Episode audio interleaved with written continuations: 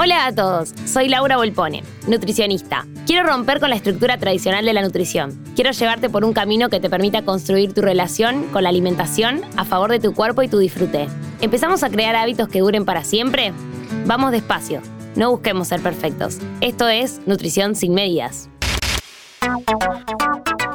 Nutrición sin medidas, con Lau Volpone. ¿La adicción a la comida existe? Por el momento, no hay evidencia consistente que indique que la comida genere adicción. Sí, es real que las drogas y la alimentación tienen neurobiología en común.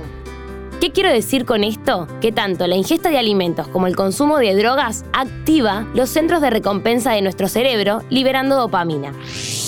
Pero lo mismo sucede al escuchar música, acariciar a la mascota, a través del sexo, de abrazar o besar a un ser querido. Y no por esto decimos que es adictivo. Además, las drogas alteran este sistema generando que cada vez se tenga que consumir más cantidad para obtener el placer, cosa que con la alimentación no sucede. Se llama sistema de recompensa o circuito de placer a regiones del cerebro, que cuando se activan simultáneamente generan una experiencia placentera. Este circuito se activa al sentir y para aliviar el dolor. Es preventivo y lo traemos innato como método de supervivencia. Este sistema de recompensa tiene reforzadores naturales como comer, tomar agua, tener relaciones sexuales, sociabilizar. Cuando comemos se libera dopamina y uno siente placer. Es por este placer que el sistema mesolímbico guarda esa experiencia satisfactoria para volverla a repetir. Es decir, nuestro cuerpo está preparado para sentir placer cuando comemos y lo hace para que no dejes de hacerlo. Recuerda que comer es fundamental para mantener la vida. Si comer no fuese un placer, alimentarnos sería una tortura. Situación frecuente en aquellas personas que tienen desórdenes o trastornos alimentarios, situación que vivenciamos diariamente. Hoy en día, muchas personas viven con culpa, sufrimiento o enojo a la alimentación, sacrificando el placer. Alimentarse teniendo culpa, aislarse por no querer comer ciertos alimentos, la soledad, el estrés diario generado por los miedos alimentarios afectan al sistema dopaminérgico. Sí sabemos, a través de la evidencia científica, que el acceso intermitente al azúcar aumenta el deseo por ella. Es decir, que el restringir ciertos alimentos genera aumento del deseo por ellos. Hay combinaciones de texturas, sabores, que nos resultan aún más placentera y que hacen que nos resulte aún más difícil dejar de comerlo. Muchos de esos alimentos que nos generan más placer son los que más restringimos o nos permitimos solo a veces, y en ese contexto es donde se dan los excesos.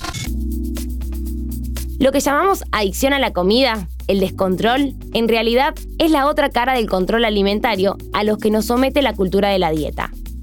La mayoría de los estudios que hablan sobre adicción a la comida indican que esta adicción está asociada principalmente a aquellas personas que tienen trastornos alimentarios o en los pacientes que en el campo médico aún se dicen presentan obesidad. Lo extraño es que estos estudios nunca controlaron la historia de dieta-restricción de los participantes. Es difícil interpretar adecuadamente la ciencia cuando la misma ciencia está sesgada por la cultura de la dieta y la gordofobia.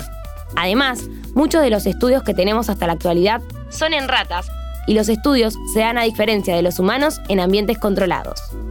La mal llamada adicción a la comida, que está de moda, ¿es una nueva forma de dietar y acentuar los miedos en torno a la alimentación? Si realmente el azúcar fuera adictiva, todas las azucareras estarían vacías. Nadie se come a cucharadas la azucarera. Cuando comemos se libera dopamina y uno siente placer. Es por este placer que el sistema mesolímbico guarda esa experiencia satisfactoria para volverla a repetir. Es decir, nuestro cuerpo está preparado para sentir placer cuando comemos y lo hace para que no dejes de hacerlo.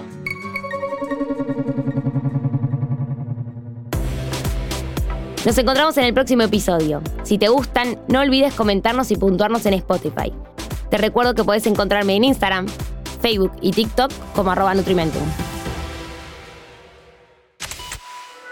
Encontrarnos en Spotify, Amazon Music, Apple Podcast y en www.interesgeneral.com.ar. Interés General Podcast. Desde el 2020, el único podcast que te acompaña todos los días en tu rutina diaria.